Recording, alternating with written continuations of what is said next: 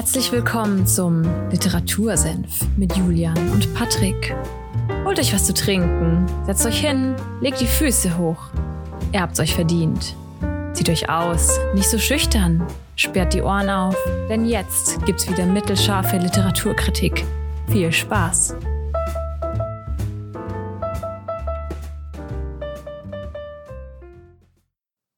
Hallo und damit herzlich willkommen beim Literatursenf.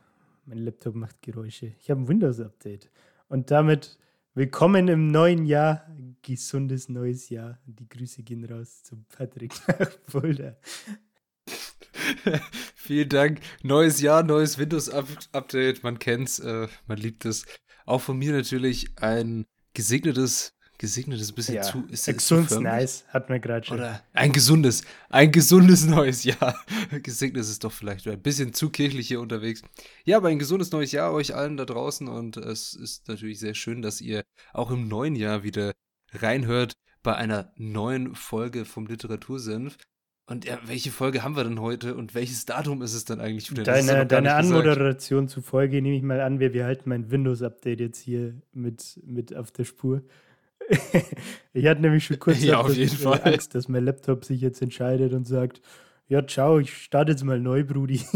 Viel Spaß. Aber es läuft noch alles, deswegen, ja. Ähm, es ist Folge 85. Es ist ein neues Jahr und es ist der zweite, erste, der erste Sonntag. Ja, dementsprechend hoffen wir, dass, dass ihr alle von Silvester langsam wieder nüchtern seid. Und euch, oder vielleicht nüchtern ihr auch geradeaus, kann auch noch sein. Und dementsprechend gibt es heute wieder was auf die Ohren. Und zwar, wie letzte Folge schon angekündigt, mal wieder eine Autobiografie. Und zwar geht es um William Carroll Smith Jr. Weißt du, wer das ist, Patrick? Ja, da ich den, äh, dieses Vorbereitungsding und auch das Cover vor mir habe von dem Buch, weiß ich, wer es ist, aber ich wusste nicht, dass er William Carroll Ja, heißt. Es geht um Will Smith. Will Smith. Und die jetzt Ende 2021, ich glaube, in Deutschland kamen sie Mitte, Ende November raus. Oder weltweit, egal. Ähm, quasi frisch von der, von der Presse, ähm, von der Buchpresse. Ja, die neue Autobiografie mit dem Namen Will von Will Smith. Ja, ich wusste, ich wusste gar nicht, dass er ein Buch geschrieben hat. Also es ist äh, voll an mir vorbeigegangen, aber da bist du, glaube ich, mehr der in der Bubble des, äh, ja, der Bubble des, der Selbst- und, äh, ja, Biografien, Selbstbiografien, ist ein falsches Wort, glaube ich, der Autobiografien, beziehungsweise der Bücher über irgendwelche bekannten Persönlichkeiten. Weil ja, wenn es Leute gibt, die nicht wissen, wer Will Smith ist und was, da, was er so die macht, Frage würde ich gerne er zurückgeben. Äh, ich Also was hab- er alles ich macht, das Buch jetzt gelesen. weiß ich auch nicht. Wenn, man, wenn du jetzt mal ausblendest, dass Ja. du jetzt dieses grobe Skript vor dir hast, was weißt du denn von Will Smith? Warte, warte, ich kann die Augen zumachen, dann kann ich mir auch, mir auch vor mir vorstellen. Warte, warte. Ähm, das erste Mal Will Smith ist mir oder ist mir aufgefallen, beziehungsweise von ihm gehört habe ich, ich glaube, durch die Fernsehserie Hast The Fresh Prince geschaut? of Bel Air. Okay. Die lief, ja, die lief damals so im Vorabendprogramm heißt das dann, glaube ich, also so zwischen 16 und 20 Uhr auf RTL 2, meine ich, oder auf irgendeinem anderen Sender. Auf jeden Fall lief es da immer so ab und an und das war das erste Mal, dass ich so eine Sitcom gesehen habe mit Mhm. so eingespielten Lachern. Und das fand ich mega komisch, aber ich fand die Serie lustig und ich habe vage in Erinnerung, dass Will Smith da ab und an Beatboxt. Weil ich da sehr irgendwie fasziniert war von dieser Thematik Beatboxen, weil ich das Mhm. vorher nicht kannte. Und danach habe ich Will Smith äh, ja in, glaube ich, den üblichen verdächtigen Filmen gesehen, sowas wie, also Ali damals noch nicht, das war, glaube ich, sein erster Film, Hm, war sondern Man in Black. Film. Da ist er mir am bekanntesten, glaube ich, geworden. Und äh, Wild Wild West Mhm. fand ich damals ziemlich cool. Und dann ist mir aufgefallen, der hat dazu ja auch die Soundtracks gemacht, also in Wild Wild West den äh, gleichnamigen Titelsong und auch bei Man in Black gab es einen Titelsong und natürlich das äh, wunderbar grandiose Lied Welcome to Miami. Und dann ist mir aufgefallen, er ist auch Musiker. Aber mehr wusste ich gar nicht. So, jetzt kann ich die Augen wieder aufmachen. Und ich sehe, hier steht Musik und äh, Prince of Bel Air. Und wahrscheinlich kommt dann drunter auch noch Filme. Aber meines Wissens hat er keinen Oscar zum Beispiel. Das war so eine Sache, die mir im Hinterkopf geblieben ist, weil da manchmal so Bilder kommen mit so, ja, welche Schauspieler einen Oscar verdient hätten, aber keinen mhm. haben. Und da war immer sein aber Gesicht einen mit dabei. hat, weiß ich jetzt gar nicht. Äh, bei meiner ausführlichen Wikipedia-Recherche habe ich aber natürlich herausgefunden, dass er für Ali und das Streben nach Glück 2002 bzw. 2007 jeweils nominiert wurde für einen Oscar als bester Hauptdarsteller. Ähm, hat aber, steht zumindest nicht dabei, anscheinend tatsächlich keinen. Äh, ist dafür vierfacher Grammy-Preisträger. Ja. Mhm. Ähm, ja, spannend, spannend. Aber äh, vielleicht dazu zu, zu, sagen, das Streben nach Glück fand ich einen echt coolen Film. Ja. Ich fand ihn echt gut. Ja. Und ich sagen, hast du ihn gesehen? Erst, tatsächlich. Also vor, was weiß ich, mhm. bevor das Buch rauskam und als ich noch nicht wusste, dass das Buch rauskam, also ich schätze mal so vor, keine Ahnung, zwei Monaten, ähm, ist halt eine klassische Heldengeschichte irgendwie, ne? Ja, so dieser, also ja. der amerikanische Traum durch und durch, so vom Tellerwäscher, beziehungsweise vom, was macht er da eigentlich? Er macht irgendwie so eine Art Ausbildung mhm. und zum äh, ja, Big Boss gefühlt dann am Ende. Irgend so eine Maschine für. Stimmt, so, so, so komische Geräte. Irgendwie sowas ganz komisches. Ja. Ja, genau. Die aber keiner kaufen Und dann will. kriegt er irgendwie so eine Ausbildungsstelle in der Investmentbank oder was, glaube ich. Genau. Okay, aber wir haben jetzt, wir haben jetzt gemerkt, okay, Will Smith, der macht einiges und er ist eine Person des öffentlichen Lebens und ist auch vielen ein Begriff, dieser Name. Was hat er jetzt in sein Buch reingeschrieben? Einfach so wirklich seine Lebensgeschichte oder soll das, äh, oder ist das so ein Buch, wo dann heißt er, okay, ich möchte dir diese Sachen aus meinem Leben mitgeben und du sollst aus dem Buch die und die Takeaways haben oder mm. wie ist das Ganze aufgebaut? Also zum Buch selber vielleicht erstmal, es ist eine mega coole Schreibweise. Er ist aus Philadelphia, ähm, hat dementsprechend auch, der Großteil ist schon normales Englisch, also so dass man es gut lesen kann. Aber gerade wenn er irgendwie so einen Dialog mhm. oder was nachstellt ähm, oder halt was aus dem Gedächtnis nacherzählt, äh, ist auch des Öfteren mal so Philadelphia Slang mit drin, ähm, was das Ganze irgendwie ziemlich, wie soll ich sagen, authentisch macht. Äh, das ist cool. Ähm, bezogen auf die Schreibweise, äh, eben wie ich jetzt gesagt habe, ähm, würde sagen, relativ. Man hat einen guten Lesefluss und eben diese, diese kleinen äh, Anekdoten, äh, wo er in den, wo er den Slang rausholt. Ähm, und ich musste so oft lachen, als ich das gelesen habe. also wirklich lachen, so vor mich hingrinsen.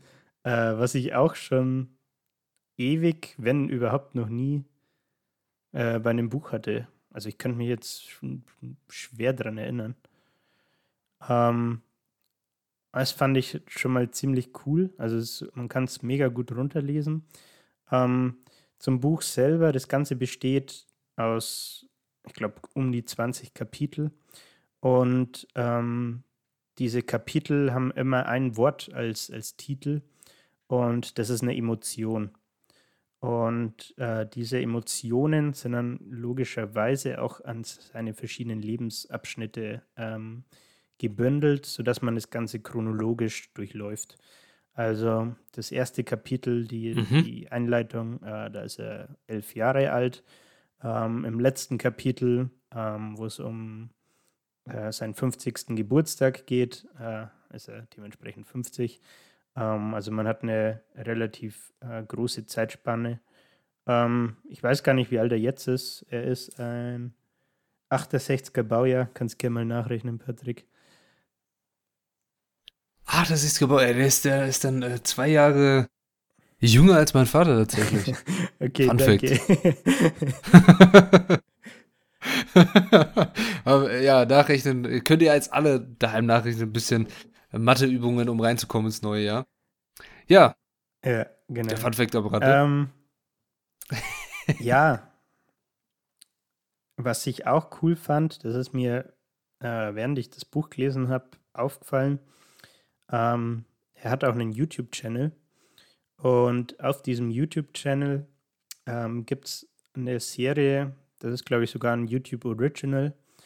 Ähm, es nennt sich Best Shape of My Life. Und da, das sind sechs oder sieben Folgen, also das ist quasi wie so eine Miniserie. Und ähm, das Ganze startet ähm, nach dem ersten Lockdown, glaube ich, so Corona, also Mitte 2020 irgendwann, schätze ich jetzt mal. Ähm, wo er auf Social Media ein Bild von sich gepostet hat, dass er einen ordentlichen Dadboard hat und eine, sich eine schöne Wampe angefressen hat und nicht in ziemlich geiler Form ist, sondern sich ordentlich hat gehen lassen. Und ähm, Ziel von dieser Serie ist es, äh, dass er auf, er hat sich, er hat die Deadline vom Buch und die Prämisse oder die zwei Prämissen für diese Serie sind dann quasi, dass er einerseits abnimmt und wieder in Form kommt und andererseits an seinem Buch schreibt. Und das ist ganz cool, weil man so ein bisschen halt auch einen Blick hinter die Kulissen kriegt ähm, und so ja miterlebt, ähm, wie er so tickt, auch wenn er jetzt vielleicht nicht gerade unbedingt in der Rolle ist, wie man jetzt aus verschiedenen Filmen kennt. Ja. Mhm, mhm.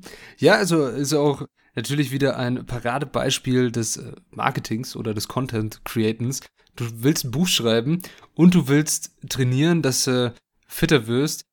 Naja, beides schön und gut, aber du musst ja noch irgendwie währenddessen, weil der Weg ist das Ziel, haben wir alle gelernt, du musst es ja noch irgendwie dokumentieren, lass doch einfach eine YouTube-Serie draus machen. Problem gelöst. Es ist eigentlich drei Fliegen ja. mit einer Klappe. Echt gut. Äh, also, was, gut, gut glaub, gemacht. Also aus der Hinsicht natürlich, ja. Aber was, ich glaube, warum mir das Buch und auch diese Serie so gefallen hat, beziehungsweise warum es mich angesprochen hat, ist, weil es richtig, richtig ehrlich ist. Also in dieser Serie in Folge mhm. 4, 5 oder so, ähm, gibt es mal so einen äh, so Einspieler von ihm quasi, wo er sagt, ja Leute, ich habe jetzt keinen Bock mehr. Und dann filmen sie einfach zwei Tage oder so nicht, weil er halt wirklich keinen Bock mehr hatte und sich äh, aufs, lieber aufs Buch, also auf Fitness konzentrieren will. Ähm, und dann kommt er halt aber quasi doch wieder äh, zurück und greift doch wieder mit an. So, ne? Ähm, aber da sieht man, also es ist irgendwie authentisch und man merkt, dass auch bei ihm nicht alles immer glatt läuft. Ne?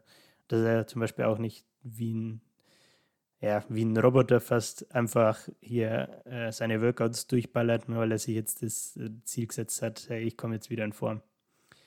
Und was halt finde ich, was ich auch krass finde, ähm, er hat das ja auf Social Media gepostet. Ne? Ich weiß jetzt nicht, wie viele Millionen Follower er auf Instagram zum Beispiel hat.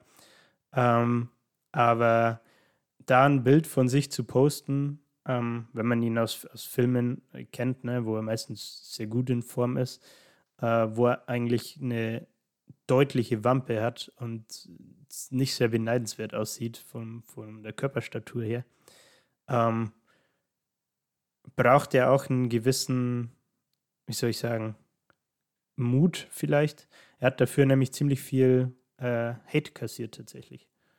Mhm. Echt? Hätte ich jetzt nicht erwartet. Oder was? Also, Hate. Also, ich muss, muss vielleicht, ja. vielleicht dazu noch was hinzufügen. Also, was heißt hier nicht beneidenswert? Also, ich finde es schon eine sehr beneidenswerte Form auf jeden Fall. Sehr mächtig schaut das Ganze aus. nee, ähm, nee, ich verstehe gar nicht, wieso man dafür Kritik beziehungsweise Hate oder was auch in irgendeiner Form Kritik an einem, einem Körper da geäußert werden sollte, weil, hey, ja, okay, vielleicht, oder war diese Kritik so nach dem Motto, weil er es betitelt hat als The Worst Shape of His Life, oder? Um, ja. Das, das, das wäre jetzt auch interessant, weil es ist doch jetzt gerade seit einiger Zeit so ein großes Body Positivity Movement, was sich überall auf der Welt etabliert, vor allem in Social Media Plattformen der westlichen Hemisphäre, also Mitteleuropa, Zentral, Mitteleuropa und vor allem in den USA, nach dem Motto, jede Körperform ist schön und man soll sich wohlfühlen in seinem Körper und niemand hat das Recht, einen anderen Körper zu kritisieren und weg mit den Stereotypen, weg mit Sexualbildern mhm. beziehungsweise irgendwelchen Vorbildern, wie man auszusehen haben soll, weil ein Körper sieht nicht so aus, wie es die Massenmedien gerne hätten, sondern jeder Körper ist einzigartig und das ist auch ja. gut so. Ähm, vielleicht habe ich es auch ein bisschen unglücklich formuliert. Es war jetzt nicht Ja, weiß nicht. Also Hate ist vielleicht nicht der richtige Begriff, aber in der YouTube-Serie in Folge 1 blenden sie das auch ein, so dass halt Leute ähm, Ja. so Sachen kommentiert haben wie, weiß nicht, das ist nicht der Will Smith, den ich kenne, oder Man, you, you, you really let yourself go und, und so Sachen halt, ne? Also schon so ein bisschen, Mhm. weiß nicht, wenn, das, wenn man das bei einem, in Anführungszeichen, Normalo, beim Normalo-Mitbürger macht, würde man das halt ganz klar als Mobbing betiteln, ne? Und dadurch, dass er, dass er halt Mhm. diese, dieses große Following hat, geht das in der Masse vielleicht eher unter, ne? Ähm, aber ja, fand ich irgendwie auch ganz interessant. Ich weiß gar nicht mehr, wie wir da jetzt draufkommen sind, aber Ja, aber das muss ja auch mal gesagt werden. Aber so auf jeden Fall Hut ab, dass man das so in die Öffentlichkeit zerrt. Okay, er ist auch eine Person des öffentlichen Lebens und ich muss auch ganz ehrlich sagen, hätte er es wahrscheinlich nicht gemacht, dann wäre er ungewollter vielleicht in die Öffentlichkeit Mhm. dadurch gezogen worden. Aber es ist schon sehr inspirierend, dass man sowas hochlädt und dann sagt, okay, ich möchte jetzt, ich setze mir jetzt ein Ziel und dokumentiere das Ganze und dann mache ich hier irgendwie, also wie eine, eine Big Willy Challenge, hat er das ja irgendwie auch genannt. Auch, auch interessant, was ich jetzt, ich bin gerade nebenbei kurz auf sein Instagram-Profil so. Spannend. okay. War ich kurz verwirrt, wie du Willy Challenge kommst. also er hat ein, ein Hashtag da drunter gepackt, Big Willy Challenge. Ja, Ja, ja, kann da, man jetzt auch falsch verstehen, aber da das gibt es sei mal im Buch auch eine. Anekdote dazu. Äh, es gibt ja bei Filmen immer so ein Opening Weekend, ne? Und ähm, Mhm. irgendwie hat er sich immer das, also nachdem er vom Fresh of Prince, Fresh, Fresh Prince of Bel Air so rum, ähm, eher ins Filmgeschäft eingestiegen ist. Also es war ja eine, eine Sitcom, eine Serie, ne? Und dann eher zum äh, richtigen Filmgeschäft, Schrägstrich Hollywood. Ähm, gibt es einmal dieses Opening Weekend und er hat sich immer halt natürlich das Ziel gesetzt, jeder Film muss den vorherigen übertroffen, übertreffen und die Zahlen müssen besser sein. Und irgendwie hat er dann das Wording ähm, Mhm. geprägt, dass er halt sagt, ja, das wird ein Big Willy Weekend. Ein Weil- Big Willy Weekend. Also ja, das zieht sich auch durchs oh, Buch geil. so, dass er immer sagt, ja, äh, sein, sein Ziel war dann zu dem Zeitpunkt der biggest movie star of, in the world zu werden. Ähm, und dann sagt er auch so, ja, in UK Mhm. oder was, äh, hat das ein bisschen für Verwirrung gesorgt, weil Big Willy kann man da auch äh, als was anderes verstehen. und macht da irgendwie so ein Meme draus, dass er das witzig fand. Keine Ahnung. Ja, es äh, wundert mich, dass es nicht in den USA auch so verstanden wird. Keine Ahnung. Spannend. Okay. Es ist scheinbar so ein UK-Englisch äh, und American-Englisch-Ding. Aber davon können wir irgendwie, können wir, können wir nicht so viel verstehen von. Aber ja, jetzt haben wir schon sehr viel über Will Smith und die Person und das Buch und den Machenprozess und alles. Aber wie fängt das Ganze dann eigentlich an? Also wie fängt das Buch Will an? Wo fängt sein Leben an? Man startet in seiner Kindheit und es geht erstmal um seine Familie. Ähm, er hat, boah, das weiß ich jetzt gar nicht mehr, ich glaube zwei Geschwister. Ähm, wenn ich mich nicht täusche, ein Bruder und eine Schwester, aber don't, don't mark my words. Ähm, und es, die, die Einleitung ins Buch heißt The Wall. Und er ist da elf Jahre alt ähm, und sein Dad, der, den nennt er Daddy-O, ähm, hat entschlossen, der hatte da so einen, ähm, so einen Shop ähm, und beschließt, dass es für Will und seinen kleinen Bruder Harry eine, eine gute Idee wäre, ähm, die eine der Wände, die irgendwie zu dem, ich, wenn ich es richtig verstanden habe, haben die quasi den Parkplatz äh, von diesem Shop äh, abgegrenzt zu, zur Straße hin oder so. Ähm, und der, der Daddy-O entscheidet, hey, ähm, ich glaube, es wäre ein gutes Projekt für meine zwei Boys, äh, wenn sie diese, er reißt die Mauer ab und sie dürfen die Mauer neu, neu erbauen quasi. Ne? Ähm, Im Buch schreibt er, die, Mhm. The Big Wall was 12 feet high and 20 feet long. Ich weiß nicht, ist immer die Hälfte ungefähr, glaube ich, ne? Also ich glaube, so ein Fuß sind ungefähr 30 Zentimeter. Okay. Das rechne ich jetzt aber nicht nach. Ja. ja, dann müsste, also wenn die 12 feet high, also 12 durch 3 sind ja dann 4, sind 4 Meter hoch und 20 feet long, ja, dann, keine Ahnung, 6, ja. 6,5 Meter lang. Das ist doch schon ja, eine das, relative das Wand. Ist die Pointe, also die Wand schon eine mächtige Wand. Mächtig. So. Mhm. Und ähm, ich habe ein Zitat dazu rausgeschrieben, aber ich weiß nicht, äh, ob ich das vorlesen soll, weil das schon länger ist. Ähm, aber ich fände es gut, also wenn, wenn das so wirklich das ist, was sein, auch vielleicht das Wesen seines Vaters, beziehungsweise auch seine Kindheit sehr beeinflusst hat, fände ich gut, wenn du ja, okay. das Zitat und äh, mal hier zu, zu, zu, den Ohren führst. Dann, dann machen wir das. äh, ja, es untermauert definitiv eine der, der Key Messages, die er von seinem Vater, von Daddio, gelernt hat. Und das hört man auch gleich mhm. ein Zitat, äh, die sich natürlich auf seine Work Ethic und sein ganzes Leben, beziehungsweise alles, was er sich in seinem Leben erarbeitet hat, äh, dann auch wieder zurückzuführen lässt. Ähm, genau. Die, wenn sie dich, äh, bevor ich los, äh, losleg, hier TLB, äh, The Lost Breed, äh, verwendet dieses äh, The Wall und Brick by Brick ja auch, ne? Äh, und genau, Brick by Brick. Ne? Also ja, Stein, Stein genau über Stein. Ich schieß einfach mal los. Hau raus. I started to see that the difference between a task that feels impossible and a task that feels doable is merely a matter of perspective.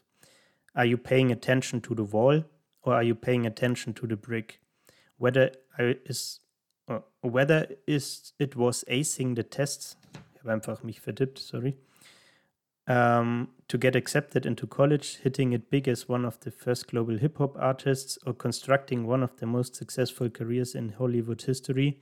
In all cases, what appeared to be impossibly large goals could be broken down into individually manageable tasks, insurmountable walls comprised of a series of conceivably layable bricks. For my entire career, I have been absolutely relentless. I've been committed to a work ethic of uncompromising intensity and the secret to my success is as boring as it is unsurprising.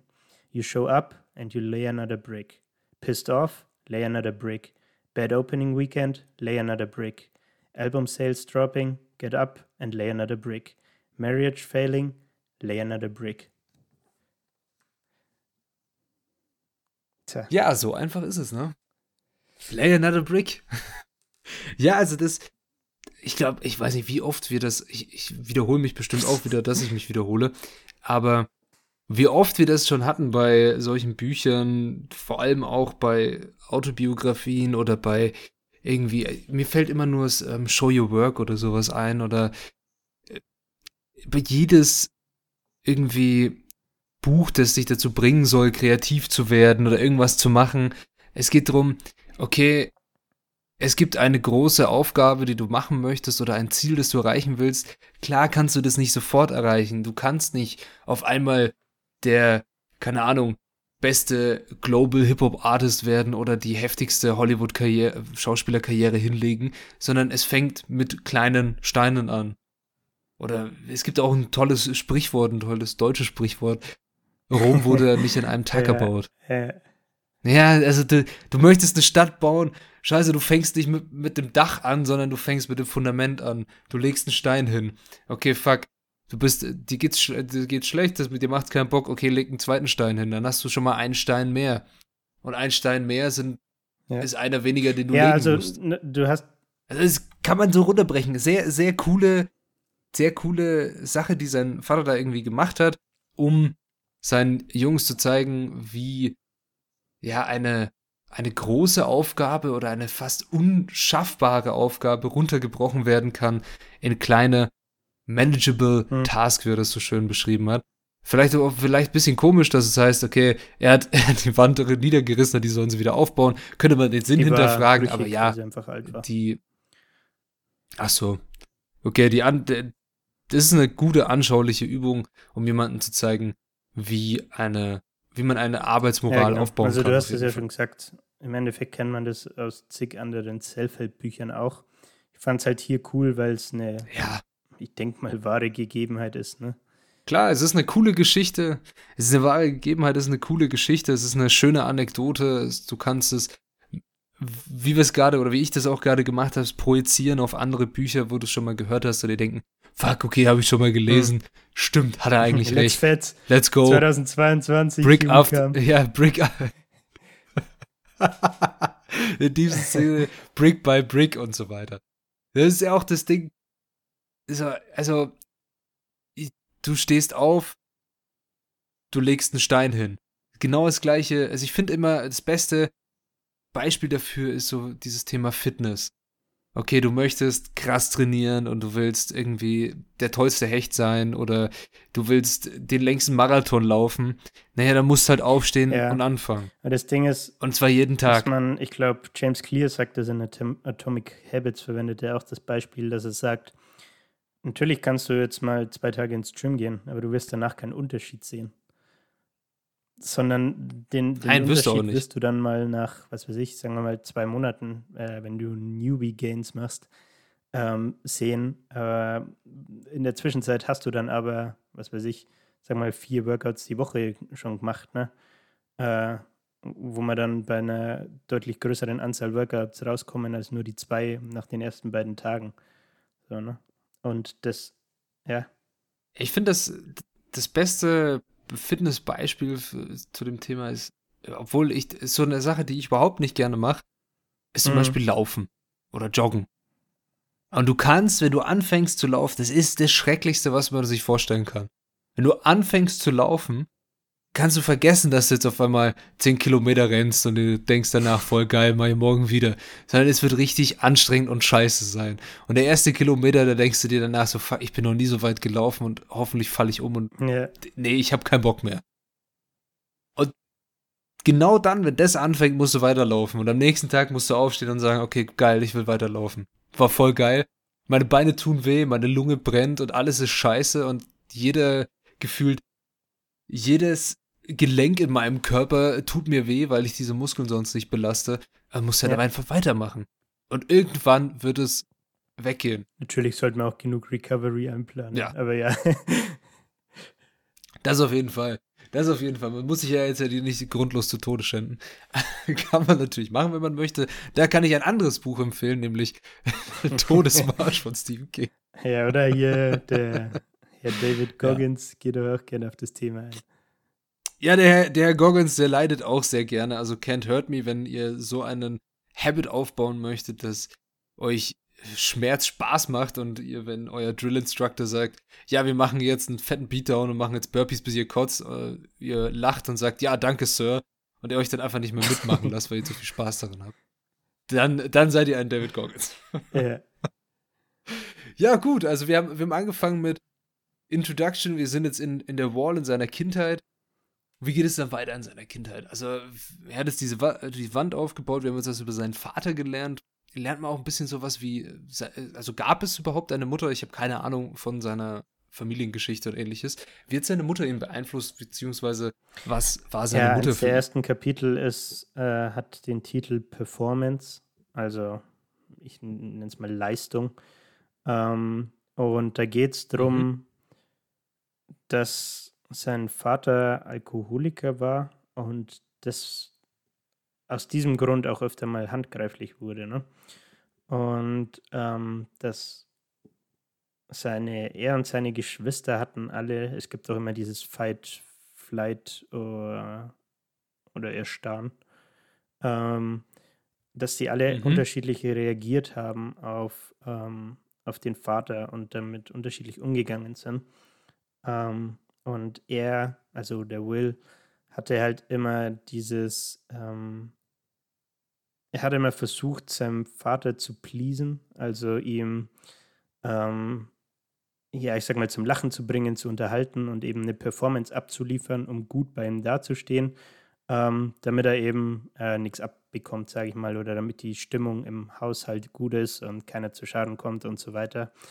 Und beschreibt das so ein bisschen als sein, ja, als den Grund oder sein, ja, den, ich sag mal, die Geburt zu seinem Drang halt zu performen, ne? Und auch in die, in die Schauspielrolle abzutauchen. Ähm, fand ich an dem Kapitel ganz interessant, wo er auch drauf eingeht, ist, wie du jetzt schon angesprochen hast, ähm, was für Rollen hatten sein Vater, Daddy-O, äh, seine Mutter und äh, die Chi-Chi in seinem Leben. Ähm, und zum, zum Vater habe ich jetzt schon das ein oder andere Wort verloren. Ähm, was man bei ihm wissen muss, der hatte einen Militärhintergrund.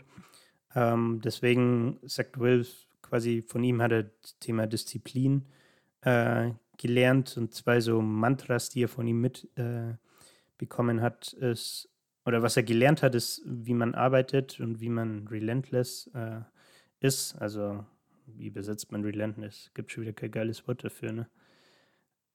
Äh, Für relentless? Ja, Rast, halt, rastlos dass man nicht nachlässt, doch, sondern ich, ich lasse es einfach bei relentless. Ähm, und du und lässt es bei Relentless. Hat, Wunderbar. Ist, uh, it's better to die than to quit. Um, ja. Ey. Hier, also das da merkt man, der ist schon bei bei der bei der Army am Start ja, auf jeden Fall. Vielleicht auch so eine kleine Gorgons in sich. Der kleine Gorgons ist am Start, der kleine Drill Instructor. Schön. Ja, das ist jetzt sein Daddy-O ähm, gewesen und seine Mutti. Das Thema Education. Ähm, mhm sie war der Meinung, dass eine Education der einzig wahre Schlüssel zu einem besseren Leben ist oder zu einem erfolgreichen Leben ist. Ähm, und das Mantra, was er von ihr mitbekommen hat, war immer so: Know what you're talking about or be quiet. Ähm, also gib deinen Senf nur ab, wenn du auch weißt, worüber du gerade redest. Da müssen wir jetzt ja die ganze Zeit ruhig sein. Stumme Podcast eine stumme Podcast-Folge hoch, hochladen. Man hört nur Atemgeräusche Perfekt. auf der Mailbox. ja, okay. Ja, es ist interessant, diese beiden Kräfte, die ihn ja da auch sehr beeinflusst haben, seine Mutter und sein Vater mit Wissen ist Macht, so nach dem Motto und okay, äh, ja, lieber stirb, als dass du aufhörst oder aufgibst. Genau, und die, die dritte Person äh, ist dann noch seine Oma, die Chichi. Ähm, bei der geht es um Love, also um Liebe und um Gott. Ähm, was ich ganz cool fand, war, dass er sie mal gefragt hat, ähm, Why you so happy all the time? What's your job, Gigi? Und sie antwortet darauf, also er fragt, warum ist sie immer so glücklich, ne? Und er sagt, äh, sie sagt, to mhm. love and care for all his children, um, she said, so everywhere I go, I try to make everything I touch better. Ähm, und das ist halt das, was er sagt, was er so von, von seiner Oma mitgenommen hat, ähm, dieses Thema äh, Liebe und dass man versucht, alles, was man oder mit jedem, dem man in Berührung kommt, äh, dass man die quasi besser macht. So. Ähm, genau. Fand ich auch einen ganz, ganz interessanten Aspekt. Also, dass er da wirklich so drauf zurückgeht und quasi sagt, hey, in meiner Kindheit hatte ich die und die äh, Bezugspersonen, von denen habe ich das und das gelernt. Ähm, und hier und dort findet man das auch heute in meinem Leben noch wieder. So. Äh, das fand ich auf jeden Fall interessant. Ähm, genau. Haben Sie dazu noch einen Kommentar oder soll ich gleich die Überleitung zum nächsten Thema machen? Ich finde es eigentlich eine sehr gute, ausgewogene ja, Mitgift seiner näheren Verwandten auf jeden Fall. Gehen Sie, Gehen Sie gerne weiter zu dem nächsten Kapitel, beziehungsweise dem nächsten Abschnitt im Buch, den du herausgesucht hast, über es den wir sprechen um wollen. Den, den freshen äh, Prinz, äh, The Fresh Prince. Und zwar, äh, die Oma ist eine gute Überleitung aus folgendem Grund. Ähm, Will ist jetzt in der High School, ähm, lernt da den DJ Jazzy Jeff kennen und ähm, Hip-Hop ist damals so gerade am Entstehen ähm, und äh, das neue Big Thing, ähm, was, was halt gerade aufkommt. Und äh, dementsprechend gibt es immer so äh, Battles am Schulhof, ähm, wo jemand beatboxt und äh, die MCs, wie sie heißen, ähm, battlen sich halt dann gegenseitig. Also es ist im Endeffekt wie so ein improvisiertes Rap-Battle, wenn man so will. Und ähm, da ist der Will fleißig ähm, Texte schreiben und ähm, seine Oma, die Gigi, findet dann mal einen von seinen Notizzetteln, äh, wo er halt ähm, vulgäre Sprache verwendet hat, wie man es ja aus dem Rap, vor allem im englischsprachigen Bereich, ja, kennt, ne? Ähm, und schreibt Mhm. gibt ihm dann so, beziehungsweise schreibt sie auf die nächste Seite dann so ihren Kommentar. Dear Williard, truly intelligent people do not have to use lang language like this to express themselves. God has blessed you with the gift of words. Be sure you are using your gifts to, ich kurz umblättern, uplift others. Please show the world that you are as intelligent as we think you are. Love, Gigi. das fand ich irgendwie ganz cool. Ja, die, schöne, die, gute alte Language-Schelle von der Oma. ja, aber es, es äh, Rap geht natürlich auch ohne Ja. Kraftausdrücke. Das geht. Das meint man gar nicht. Das geht. Und das ist. Ich, ich meine auch, der, er ben- benutzt ja auch keinen in Äh, seinen ich, Liedern. laut Wikipedia hat er Oder? einmal das Wort Fuck verwendet. Und zwar im Lied Tell Me Why auf dem Album Lost and Found. Aber er hat es dann im Nachgang. Er hat's dann Okay, im Nachgang das habe ich nie gehört, aber aha. Kann man jetzt auch drüber diskutieren, ob es noch da ist oder nicht. Spannend. Ja, aber das ist auf jeden Fall eine sehr geringe Quote im Vergleich zu den anderen Musikern, die es da draußen so gibt. Das definitiv, ja. Ähm, genau, und das Kapitel oder das Thema, um was es hier geht, ist ja The Fresh Prince, ähm, wonach auch dann ja die Serie Prince of Bel Air benannt wurde, The Fresh Prince of Bel Air. Ähm, und zwar hat er den Titel oder den Namen Fresh Prince schon seit der Highschool. Er sagt, ja, in den 80ern war es so, dass das Wort fresh ähm, quasi der, der neue Shit war, der neue Hip-Hop-Slang. Ähm, und er kommt zu spät in Unterricht und die Lehrerin sagt, His Highness, the Prince, two minutes late. Und er antwortet, na, Miss Brown, we both know I'm barely 30 seconds late. And if you don't mind, thenceforth and hitherto, keine Ahnung, was das heißt, do I demand to be known as the Fresh Prince. The classroom burst out laughing, the name stuck. ja, das ist du gerade gemeint hast, dass, äh, was du nicht weißt, was es heißt, heißt, äh, ja, Okay. von nun an, ungefähr sowas. Von jetzt und bis auf gehört. weiteres. Es ist eine sehr geschwollene Ja. Art zu sprechen. ja, sie hat ihn ja auch His Highness oder The Prince Ja, genannt. ja, aber so kam sein Name zustande. Spannend. Genau. Ähm, womit wir beim nächsten Thema wären, und zwar ähm, der Musik. Ähm, ich habe ja vorhin schon erwähnt, dass er den DJ Jazzy Jeff äh, in der Highschool ähm, kennenlernt. Der ähm, ist der DJ und der Will rappt dann. Ähm, sind auch ziemlich erfolgreich. Also wenn ich wieder bei Wikipedia spick, das kam auch im Buch dann natürlich vor. Ähm, sie haben als Duo gemeinsam den ersten Hip-Hop-Grammy überhaupt äh, gewonnen mit dem Song Mhm. Parents Just Don't Understand. Und später haben sie auch nochmal einen weiteren äh, Grammy dafür, also für einen anderen Song erhalten.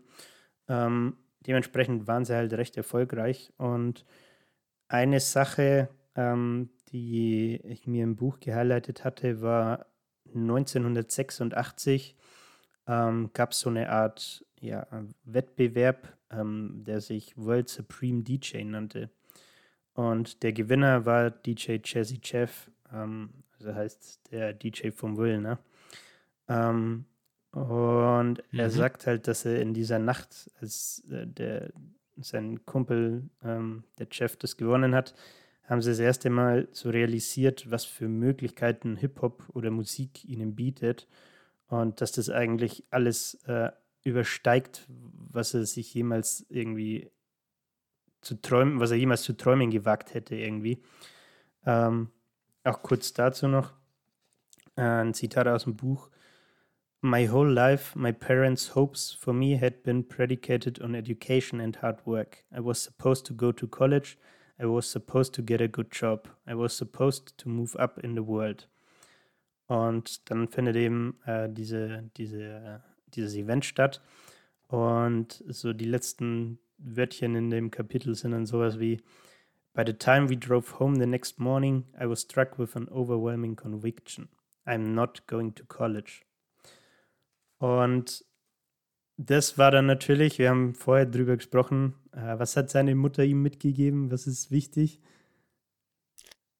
Genau. Ja, Education auf jeden Fall. Und ich glaube, das war für seine Eltern, beziehungsweise auch für seine Mutter vor allem, ein ziemlicher herber Schlag. Aber allgemein, College in den USA ist ja so ein ja. Must-Have eigentlich.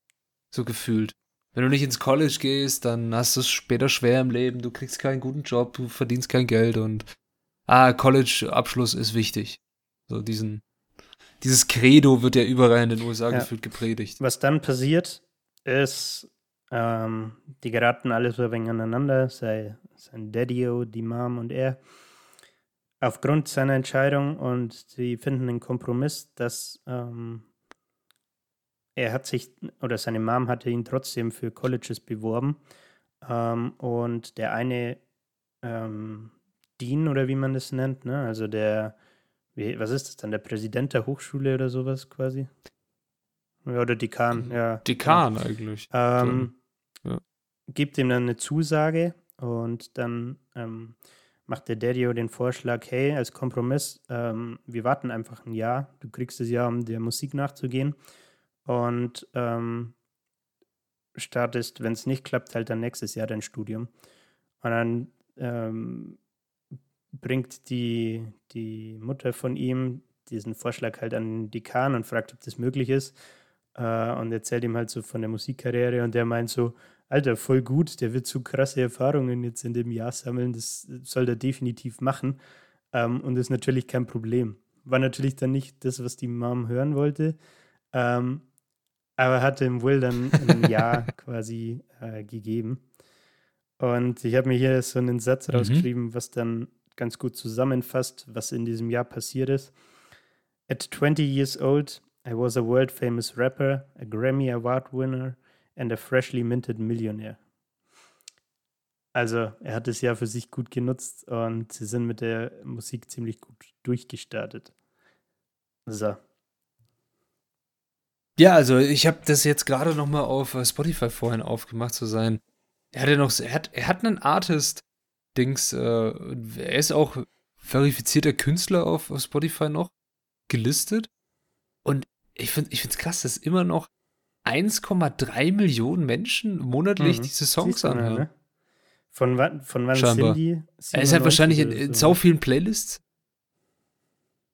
Warte, warte, warte. Ich äh, schau mal rein. Also das erste Album oh, ist, ist schwer, schwer, ist nicht geordnet nach den, nach den Jahren, aber da steht, okay, erstes Album 1987.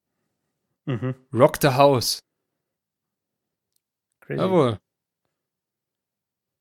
Spannend, genau. spannend, spannend. Quintessenz, er war mit der Musik erfolgreich, ne? Ähm, war dementsprechend, soweit ich weiß, auch relativ viel auf Tour und unterwegs. Äh, wenn ich es richtig im Kopf habe, auch international. Das habe ich jetzt komisch betont, aber international.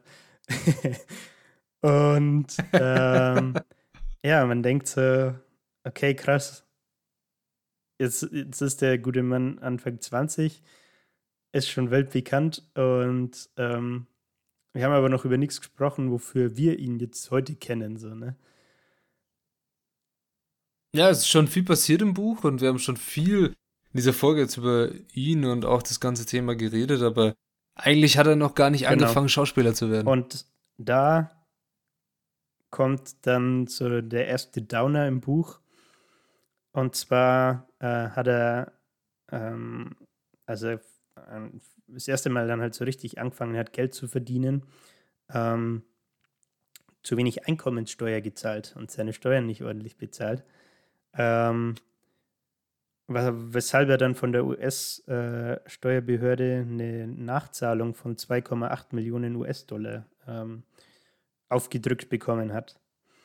Und dadurch war er gezwungen, seine, seine Villa, die er damals hatte, einen Großteil seiner Autos und so weiter, alles zu. Äh, äh, ich glaube, es wurde sogar gepfändet teilweise und musste es verkaufen. Und 1990 ähm, war er dann quasi bankrott äh, bankrott und stand, äh, sage ich mal, wieder bei Null. Ne? Ähm, mhm. Eben aufgrund diesem äh, Steuerfauxpas, nenne ich es jetzt mal. mhm. Genau. Der Steuerfauxpas, man kennt ihn. Ähm, du hast gerade schon gefragt, ja, wie kommt er denn jetzt zum äh, Schauspiel? Ähm, er hatte da eine, äh, ich weiß gar nicht mehr, wer es war, ob es eine Freundin war oder ob es eine Affäre war, auf jeden Fall irgendeine äh, Bekannte in LA und ähm, hat mit der über ein paar Wochen oder Monate so ein, äh, ja, ein bisschen in Selbstmitleid gebadet, ne? haben, haben die, die Wohnung nicht verlassen, ähm, aber er war in LA und dann hat die, seine Begleitung irgendwann so gemeint, ja, ähm, jetzt haben wir genug in Selbstmitleid gebadet, jetzt wird es Zeit, dass wir mal, oder dass du mal überlegst, wie es jetzt weitergeht, was du machst, ob du weiter Musik machst und so.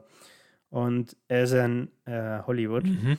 und ähm, irgendwie hat dann Benny Medina, der war zu dem Zeitpunkt irgendein Manager von Warner Brothers, ähm, hat von Will Smith äh, Wind bekommen und ihn zu irgendeiner Party eingeladen. Ähm, und äh,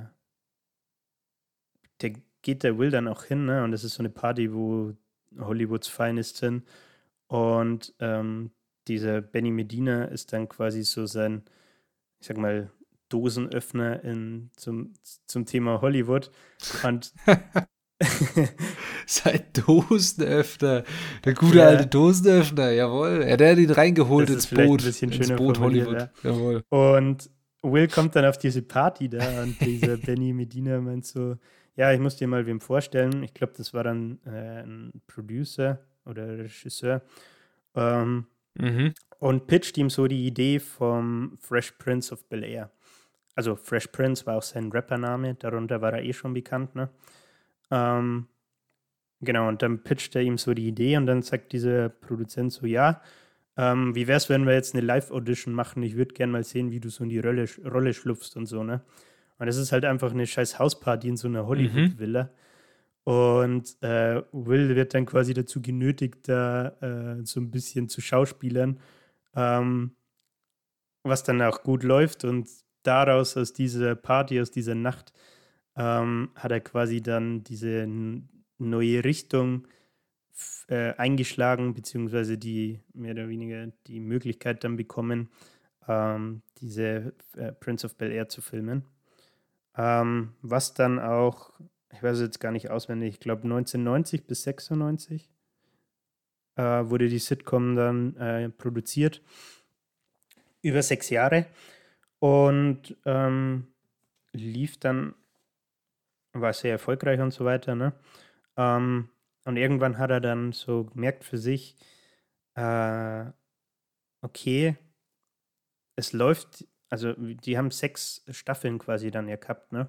Und dann ähm, unterhält er sich mit so ein paar mhm. Hollywood-Kollegen äh, von ihm, äh, die auch teilweise selbst äh, andere Serien hatten. Und der eine gibt ihm so den Rat mit und sagt, Jo, ähm, wenn jetzt noch alles äh, im grünen Bereich ist, die Serie noch gut läuft, ne, ihr jede Staffel äh, die Zahlen steigern könnt und so weiter, wäre es vielleicht irgendwann auch an der richtigen Zeit mal zu überlegen, äh, ob ihr überhaupt noch eine siebte Staffel machen wollt, weil ihr jetzt noch die Möglichkeit habt, im Guten auseinanderzugehen, so, ne?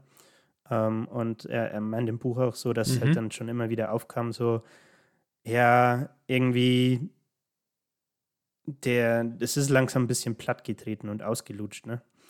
Ähm, und dann setzt er sich halt mit seinem, äh, mit dem Cast zusammen, was, die sind dann auch alle sehr gute Freunde geworden mittlerweile und so, ne? Wenn man es über sechs Jahre macht, natürlich.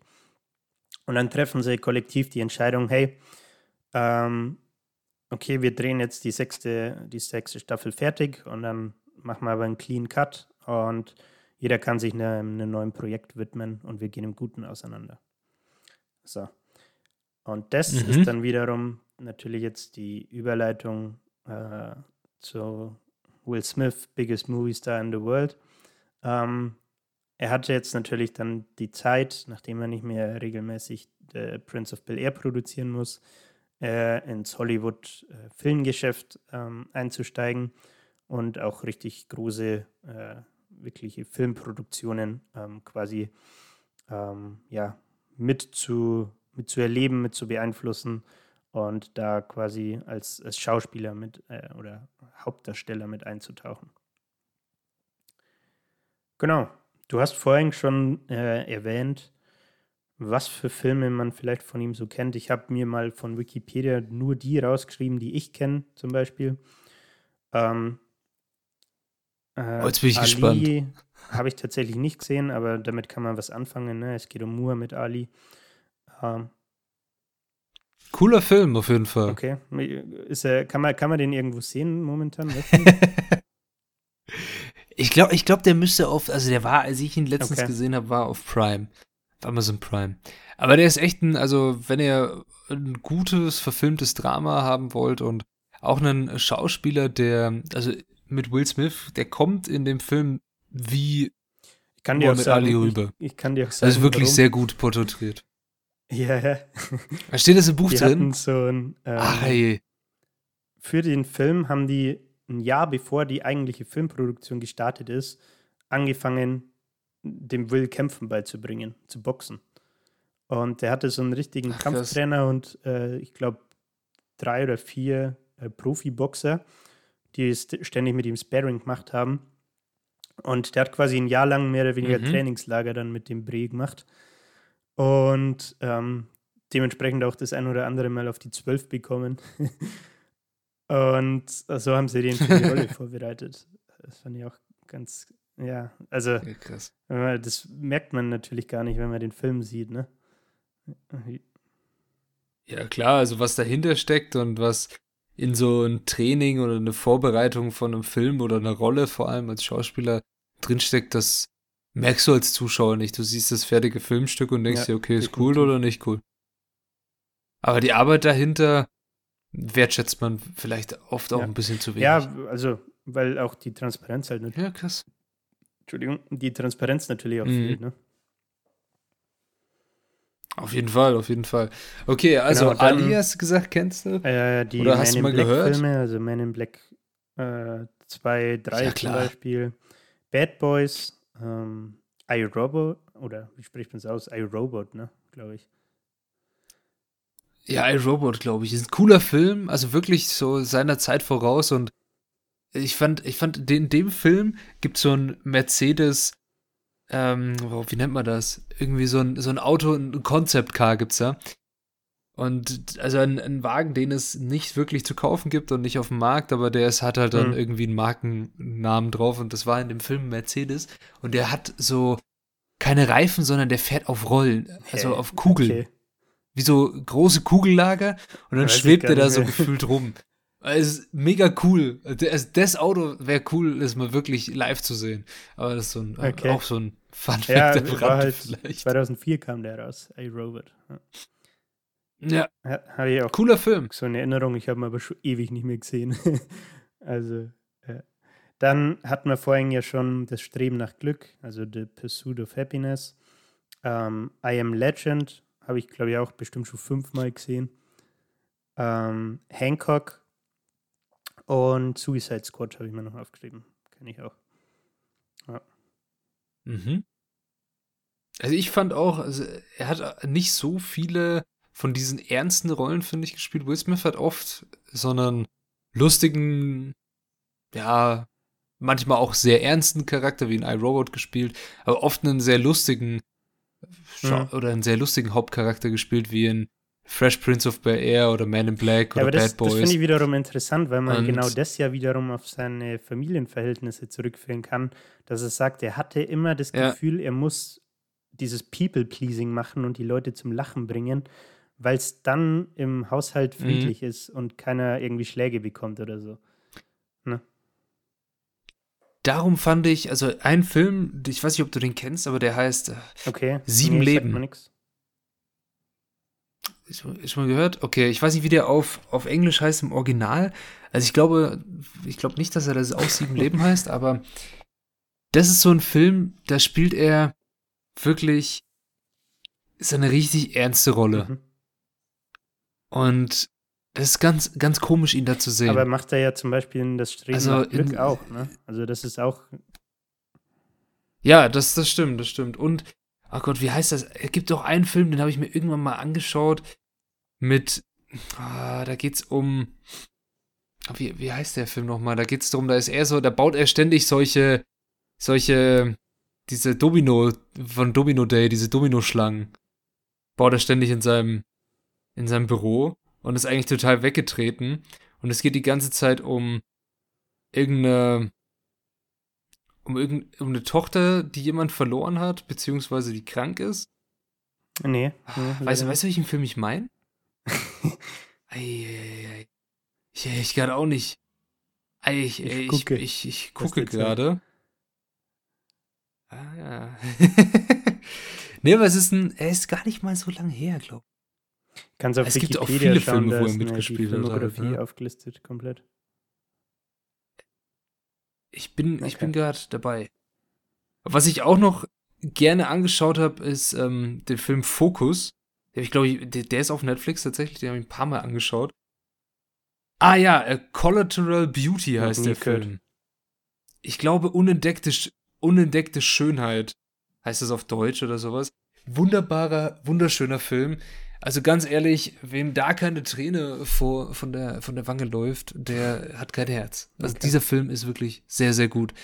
Und dafür hätte er auch einen Preis verdient, wenn er dann nicht einen bekommen hat, weil da spielt er eine absolut grandiose Hauptrolle. Das am Rande. Okay, also er ist, ja, Will Smith, greatest movie star of the world, also so nach dem Motto, er ist schon einer der großen Namen im Ja. Filmgeschäft, das stimmt.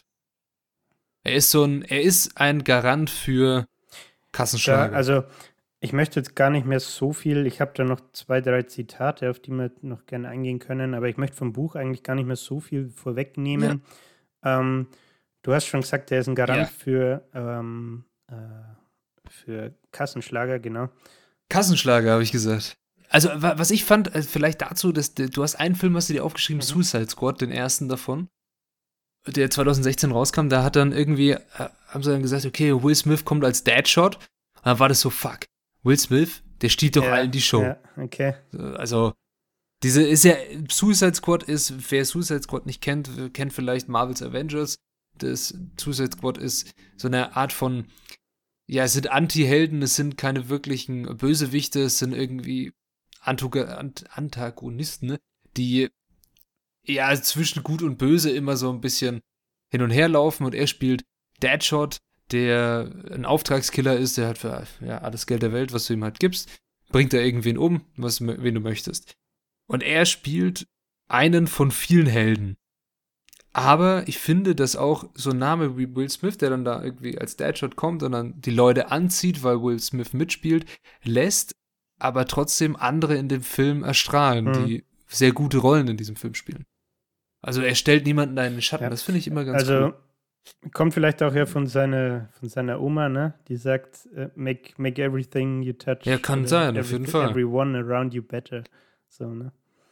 Ähm, was ich sagen wollte, wir haben ja, Ja. vorhin, du hast den Begriff Big Willy ja schon, das Big Willy Weekend hatten wir ja schon, ne? Mhm. Ähm, wo, da geht er im Buch auch drauf ein, dass er halt beschlossen hat, ähm, er möchte der biggest movie star äh, of the world werden, dass das so sein Ziel war und dann ver vergleicht er sich mit so Leuten wie, was weiß ich, Tom Hanks, Arnold Schwarzenegger und so, ne? Und ähm, Mhm. ich glaube, Tom Hanks nimmt da als Beispiel, ähm, dass er sich anschaut, wenn, mh, keine Ahnung, was der macht, wenn ein Film jetzt zum Beispiel Premiere in Spanien hat oder in, was weiß ich, in Frankreich. Ähm, und der, der ist halt immer dann wirklich dahin geflogen, er war bei der Premiere und dementsprechend sind die Verkaufszahlen nach oben. Und dann hat der Will halt sich gesagt, ja, okay, das muss ich toppen. Ähm, ich bleibe einfach immer äh, noch mindestens zwei Stunden länger als Tom Hanks, wenn, wenn ich eine Movie-Premiere habe. Und beschreibt es dann so, dass er teilweise das schon während ähm, ähm, Prince of Bel Air gemacht hat, dass er das dann so eine Arbeitswoche bei ihm folgendermaßen aussah, dass er Montag äh, bis Donnerstag oder bis Freitag ähm, haben sie äh, quasi ähm, die, die Folge für Prince of Bel Air produziert, äh, Skript geschrieben, gefilmt, äh, alles Mögliche. Ne? Und dann hat er sich Freitag äh, mhm. Nacht in Flieger gesetzt, ist auf einen anderen Kontinent drüber, ähm, zum Beispiel dann eben nach Spanien oder mal nach Paris oder nach Berlin oder so ähm, hat da den ganzen Samstag äh, und Sonntag über ähm, seine Autographe gegeben, hat Promo gemacht für, für das Opening Weekend, wenn das da stattfindet und ist dann äh, wieder Sonntagnacht zurück und Montag früh war er wieder am Set. So. Das hat, war halt so eine Arbeitswoche. Also es kommt definitiv auch dieses Thema, was er von Daddio hat, ne? Äh, diese Work Ethic und wirklich Arbeit Herzblut reinstecken, kommt auf jeden Fall auch gut rüber. Ähm, genau. Worüber wir jetzt noch gar nicht gesprochen haben, was, was man vielleicht auch noch kurz erwähnen kann, es geht natürlich auch viel um die Family. Ähm, da jetzt auch noch drauf einzugehen, wird, glaube ich, einen Rahmen sprengen, aber er hat äh, drei Kinder, äh, äh den, den ersten Sohn ähm, mit äh, seiner ersten Frau und dann nochmal äh, zwei Kinder mit der Jada, mit seiner zweiten Frau. Ähm, geht darauf ein, äh, wie, wie seine Ehen verlaufen sind, quasi, was er da äh, lernen konnte ähm, aus den Ehen. Ähm, er hat zum Beispiel auch ähm, mit der Jada irgendwann so eine Art Beziehungs- oder äh, Marriage Crisis gehabt. Ähm, wo sie sich mal für ein paar Monate quasi Beziehungspause gemacht haben und sich aus dem Weg gegangen sind. In der Zeit äh, äh, hat er ein bisschen wilde Sachen ausprobiert und war ähm, bei so einem, äh, äh ich weiß leider nicht mehr, wo es war, ich glaube in Mexiko oder so. Ähm, und hat da, mhm. Moment, kann es nicht aussprechen, aber es heißt Ayahuasca äh, ausprobiert. Ich habe ich hab das irgendwo schon mal gehört, tatsächlich. Das ist, ist, doch, ist, ist es nicht so ein komisches ja, Getränk, ja, das, das deinen Sinn erweitern soll oder sowas? Und wird äh, seit äh, ja, Jahrzehnten, ja, was weiß ich, ja, Millionen von den Indigenous Tribes äh, aus dem Amazonas-Dschungel ähm, verwendet. Ähm, und es sind Psycho, Psychotropic Plants. Also, weiß nicht, wie kann man das übersetzen? Psychotropische Pflanzen? Fragezeichen.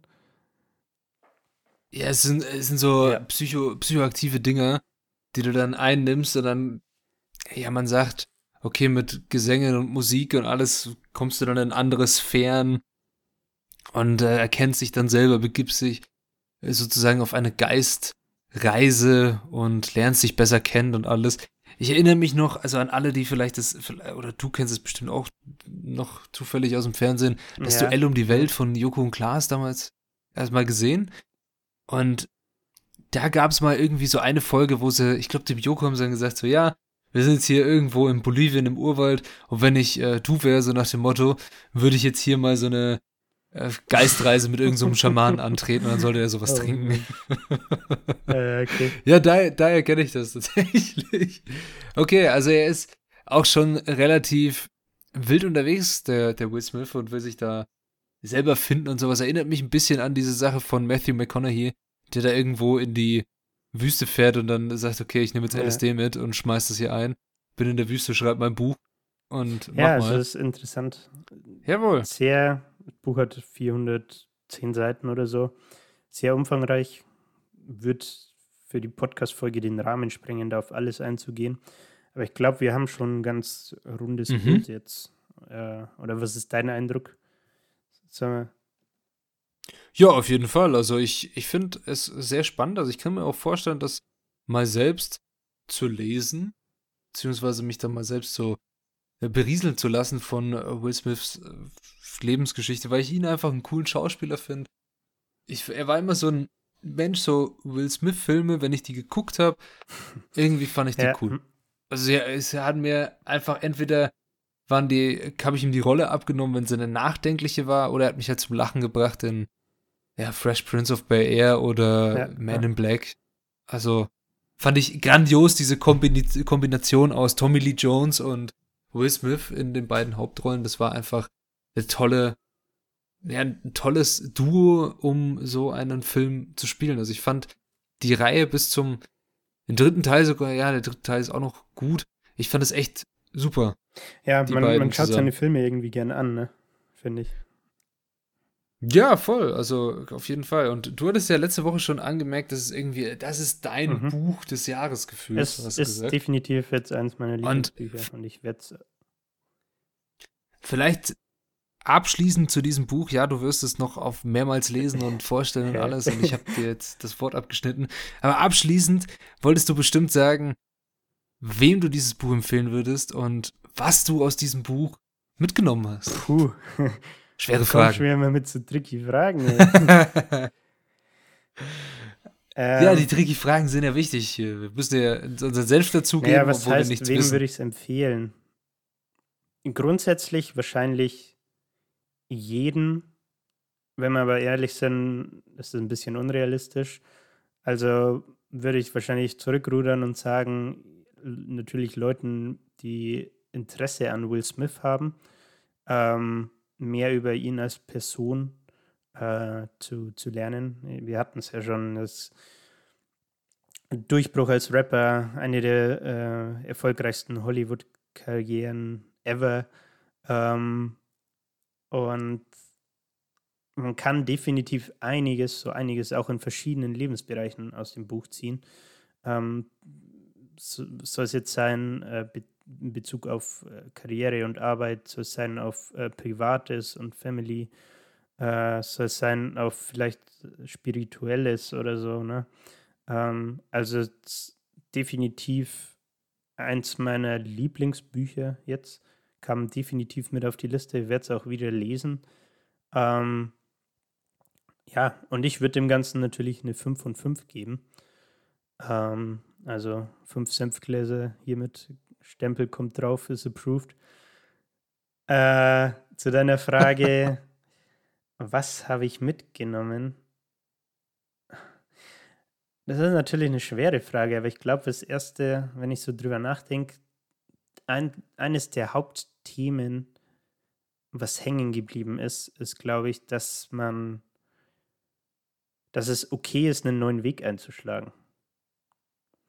Also Mhm. Er startet ja äh, quasi mit seiner Musikkarriere, ähm, hat dann sein Steuerfauxpas, ähm, hat sich auch so ein bisschen gehen lassen und sie haben so ein Album rausgebracht, also er und äh, DJ Jazzy Jeff, ähm, das nicht so geil war und sich nicht so gut verkauft hat, weil sie einfach das Ganze ein wenig schleifen lassen haben und äh, die Work Ethic eben nicht die beste war, sondern es war so eine Phase, da waren sie, äh, ich glaube, auf den Bahamas oder so und äh, hatten da ein Studio gebucht für sechs Wochen und äh, haben in der Zeit irgendwie 300.000 Dollar oder so durchlassen, weil sie nur mit, äh, äh, mit der ein oder anderen Dame und dem einen oder anderen alkoholhaltigen Erfrischungsgetränk da am Party machen waren. Ähm, statt eben Musik zu machen. Wow. Ähm, ja, mhm. ich habe meinen Faden verloren, wo ich gerade war. Aber. Ah ja, genau. Was du aus dem wir, Buch wir waren bei Musik äh, und er hatte.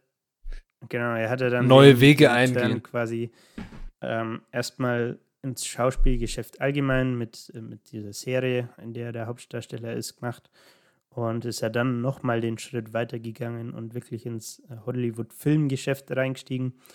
Ähm, und das fand ich irgendwie interessant, dass, also diese Story oder seine Lebensgeschichte mitzuerleben, weil man ihn heute ja gar nicht als Musiker kennt. So, also dafür sind wir wahrscheinlich auch zu jung, äh, also nicht mehr so wirklich unsere Generation. Hier so 1987 bis 19, was weiß ich, 92 oder was, ähm, war jetzt nicht gerade die Zeit, in der ich Hip-Hop gehört habe. Ähm, aber das fand ich irgendwie interessant, dass er damit darin quasi sein Ursprung lag äh, und man ihn heute aber gar nicht mehr dafür kennt. So. Ich glaube, das war mein, mein größtes Takeaway daraus. Das war das Takeaway. Ja, spannendes äh, Takeaway auf jeden Fall. Und ich glaube auch, dieses Buch kann für viele sein, die sich in gewisser Weise ein bisschen festgefahren fühlen. Dem, wo sie sind und dann merken, hey, mhm. okay, man kann auch was anderes machen, wenn man die richtige, oh Gott, ich, ich hasse mich dafür, dass ich jetzt sage, aber wenn man das richtige Mindset dafür hat. Hallo und herzlich willkommen zu 5 Minuten Self-Help mit mir. Ja, wenn man das richtige Mindset und die, die richtige Work Ethic am Start hat, dann kann man das machen. Ich glaube eher, das Buch ist, was du am Anfang gesagt hast, sehr schön ehrlich und offen und gibt einfach einen unverblümten Einblick in das Leben eines doch sehr erfolgreichen Mannes, der viele mit seinen Filmen unterhalten, zum Lachen und zum Nachdenken gebracht hat. Und ich finde es cool, dass wir über dieses Buch gesprochen haben. Nicht, sonst hätte ich das gar nicht gemerkt, dass dieses Buch überhaupt existiert. Mhm. Ich werde es mir, denke ich, auch mal anschauen.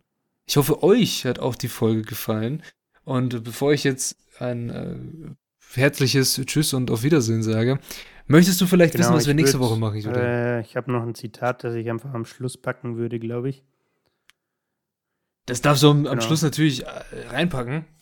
Da will ich dann auch nichts ja, mehr dazu dann sagen. Ich gerne noch los und sage, um was ich, nächste Woche geht. nächste Woche, jetzt haben wir angefangen mit einem doch sehr bedeutenden Mann unserer Generation und seiner Autobiografie haben wir das neue Jahr eingeleitet. Ich will das neue Jahr sehr philosophisch oh, einleiten. Werden nachdenklich. werden nachdenklich und machen ein Buch. Ich habe letztes Jahr habe ich irgendwie den perfekten Zeitpunkt, glaube ich, oft verpasst, dass wir dieses Buch vorstellen bzw. besprechen. Und zwar geht es um das Buch Undinge, Umbrüche der Lebenswelt von Byung-Chul Han. Nee. Noch nie gehört? Der gute Mann ist Professor für Philosophie an der Freien Universität Berlin müsste das sein. Und der hat letztes Jahr dieses mhm. Buch Undinge rausgebracht. Umbrüche der Lebenswelt. Und ich fand das Buch sehr toll. Ich habe es mir gleich gekauft, als es rauskam. Und ich kann es kaum erwarten, über dieses Buch zu reden, weil es ist wirklich schön. Es ist sehr philosophisch. Es ist total deep. Und wir werden eine tiefgründige Reise in die Welt der Maschallah, Informationstechnologie antreten. Patrick. ja, gut, das gesagt. Dann möchte ich dir dein Zitat natürlich nicht vorwegnehmen und kann nur noch sagen, danke, dass ihr uns auch im Jahr 2022 wieder hört oder in welchem Jahr auch immer ihr diese Folge gerade hört. Wer weiß, was in der Zukunft Vielleicht noch seid ihr gerade im Jahr 2050. in diesem Sinne, danke. Sollte das sein und wir da noch mit dem Podcast weitermachen, möchte ich bitte diesen Ausschnitt im Jahr 2050 posten. Das wäre das wär mein Ziel. Das wäre ja, ein, genau. ein Goal. Brick by Brick. In, die, nach dem Motto. Und ja, von mir bleibt es nur noch zu sagen. Vielen Dank fürs Zuhören. Macht's gut. Bis zur nächsten Folge. Ich hoffe, ihr seid gespannt auf Umbrüche der Lebenswelt und diepe Einsichten in die Philosophie. Bis dahin. Ciao. Macht's Wunderbar. gut. Dann schließe ich mich natürlich an. Äh, danke, dass er auch im neuen Jahr wieder unseren Senf hört und bis zum Schluss durchhaltet. Äh, auch in diesem Jahr gilt natürlich weiterhin Sharing is Caring. Wenn euch unser Podcast gefällt, dürft ihr uns natürlich gerne weiterempfehlen ähm, oder uns auf äh, Apple Podcasts oder Spotify eine Bewertung dalassen. Ähm, Genau, wir haben es gerade schon angekündigt. Ich würde jetzt das Ganze noch äh, mit einem Zitat beenden. Verabschiede mich aber schon mal. Wir sprechen uns nächste Woche mit Undinge. Und jetzt gibt es noch was zum Nachdenken auf die Ohren. But here's the reality. That's what life is. Living is the journey from not from not knowing to knowing, from not understanding to understanding, from confusion to clarity. By universal design, you are born into a perplexing situation, bewildered, and you have one job as a human figure this shit out. Life is learning, period. Overcoming ignorance is the whole point of the journey. You're not supposed to know at the beginning. The whole point of venturing into uncertainty is to bring light to the darkness of your ignorance.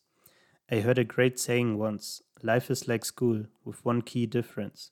In school, you get the lesson and then you take the test. But in life, you get the test and it's your job to take the lesson. We are all waiting until we have deep knowledge, wisdom, and a sense of certainty before we venture forth. but we've got it backward. Venturing forth is how we gain the knowledge.